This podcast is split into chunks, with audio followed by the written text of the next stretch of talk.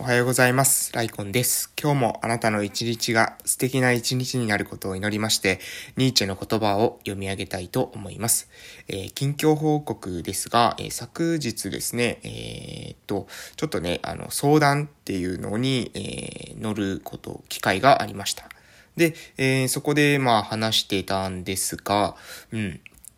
えっとですね、まあ、こう、このね、相談っていうのって結構ね、あのー、相談するときにいろいろなこと私気をつけてるんですけれども、特に気をつけているのが、あのー、指示しないってことですね。指示しない。えー、っと、何ですかね。うん。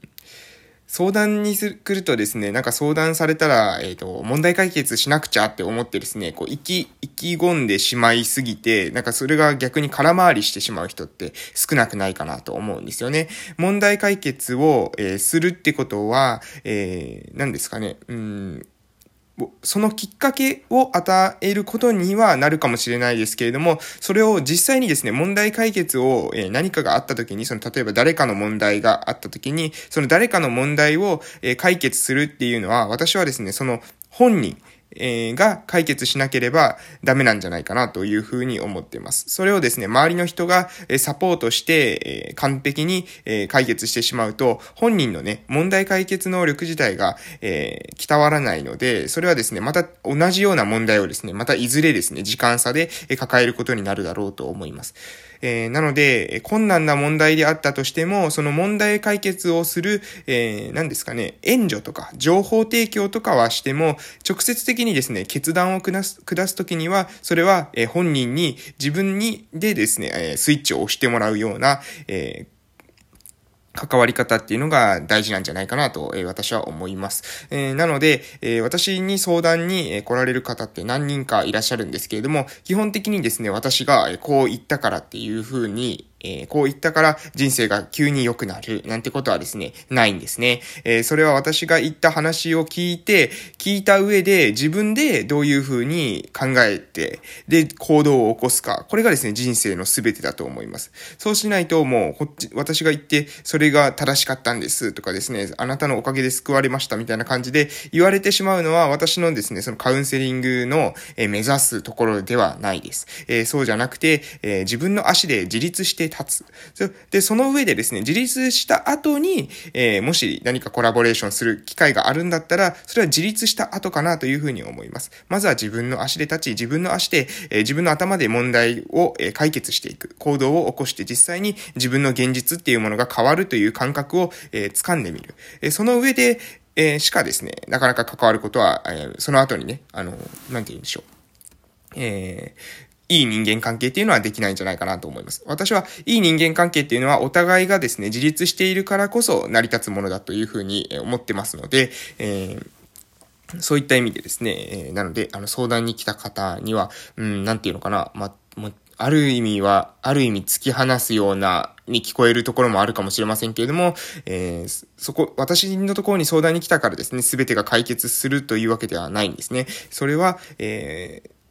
私ももちろん問題の解決をしたいというふうに心から思ってますが、最終的に解決できるかどうかは、あなた次第です。という話です。で、えー逆に言えばですね、何かその後、私と会った後に問題が解決したのであれば、それはですね、あなたが自分の行動によってですね、問題を解決したんです。私と会ったから問題が解決したわけではありません。も私と会ったのは、たまたまですね、変化の、たまたま自分でその、私に会いに来たのも含めて自分で選択してるはずです。そこで、えー、会いに来て、で、そこできっかけがあって変わったんだったら、それはあなたが自分の力によってですね、問題を解決することができたと。そういうふうに、えー、考えていただいて結構なんですんじゃないかなというふうに思いました。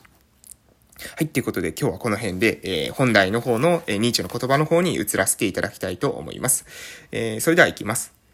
いつも機嫌よく生きるコツ。不機嫌になる大きな理由の一つは、自分の成したこと、自分の生んだことが人の役に立っていないと感じることだ。だから不機嫌な老人がいる。一方で輝く青春の真っ只中にいる若い人たちが不機嫌なのは自分が社会の中で生産的な存在になることがまだなかなか難しいからでもある。したがって、いつも機嫌よく生きていくコツは、人の助けになるか、誰かの役に立つことだ。そのことで、自分という存在の意味が実感され、これが純粋な喜びになる。はい。えー、人間的な、あまりに人間的なから、えいつも機嫌よく生きるコツということで、えー、話させていただきました。不機嫌になる大きな理由の一つは、自分の成したこと、自分の生んだことが人の役に立っていないというふうに感じることだ。ってことなんですけど、本当にね、まあそれもそうだなというふうに思います。なので、私はですね、え相談っていう、えことをですね、今、あの、村の、村でですね、奄美大島の某村からですね、え相談とか応じたりしてるわけですね。あと困ったことがあったら何でも言ってくださいみたいな感じで対応してるんですけど、これっていうのは、まあ、ある意味ね、あの、まあ私はですね、も地域おこし協力隊っていう制度を使って、え来てますので、えー、その、なんていうのかな。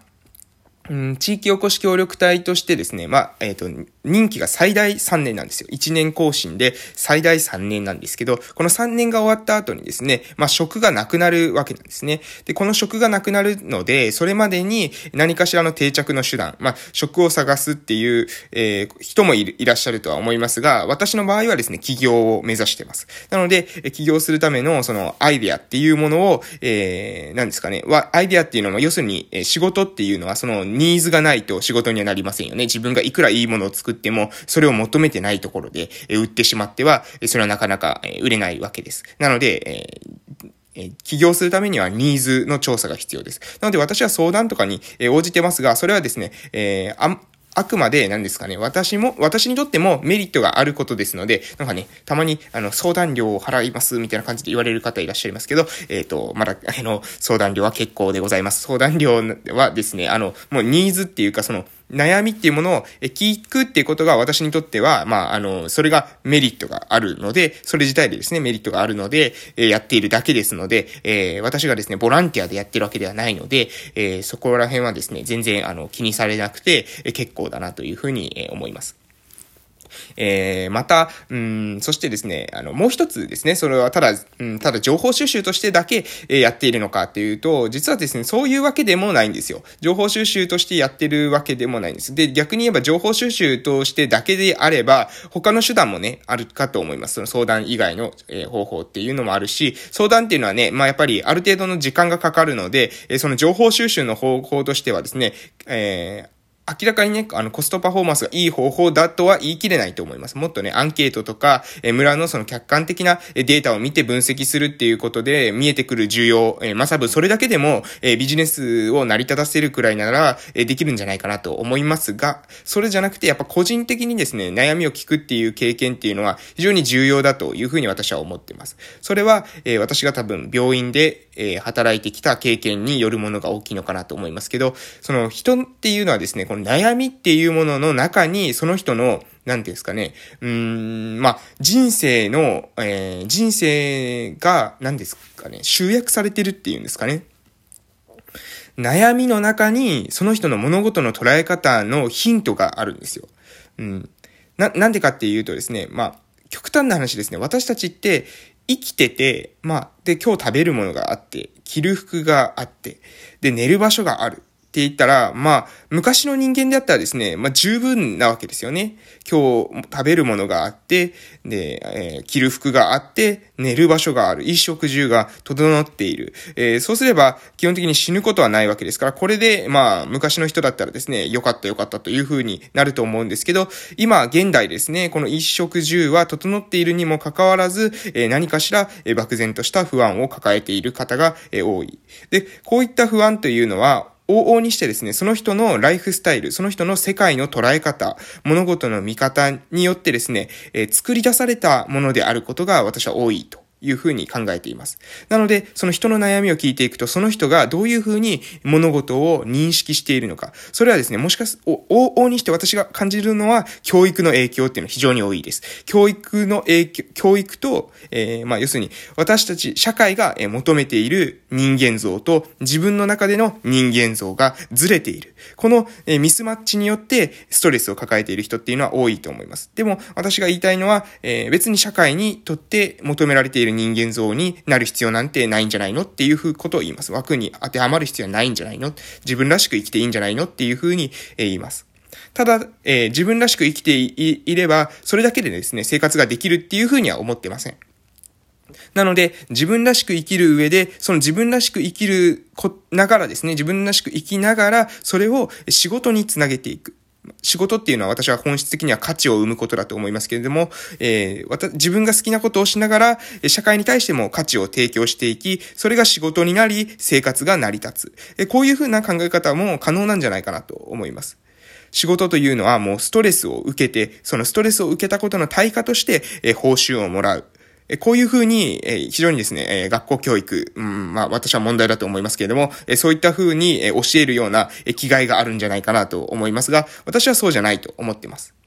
自分が好きなことをやる。自分らしく振る舞う。そしてそれが結果として社会に循環する、社会という装置に循環させた時に価値を生んで、価値を生むことによって生活が成り立つ。これがうまく回るようなポイントっていうのを探す。今ある枠組みだけじゃないですからね。仕事っていうのはいろいろな想像力を使って、えー、作り出すことができると思っています。なので、そういったですね、ことがまた一緒にね、皆さんと考えていけたらなというふうに思いますので、もし悩みがある方はですね、どしどしご相談いただければ、私にとっても、皆さんにとってもですね、いい時間になるんじゃないかなと思いましたので、ちょっとですね、宣伝も含めてさせていただきました。ちょっと早口になったかもしれませんが、終わらせていただきたいと思います。これから今日というあなたの人生の貴重な一日が始まります。良い一日をお過ごしください。それでは夕方の放送でまたお会いしましょう。いってらっしゃい。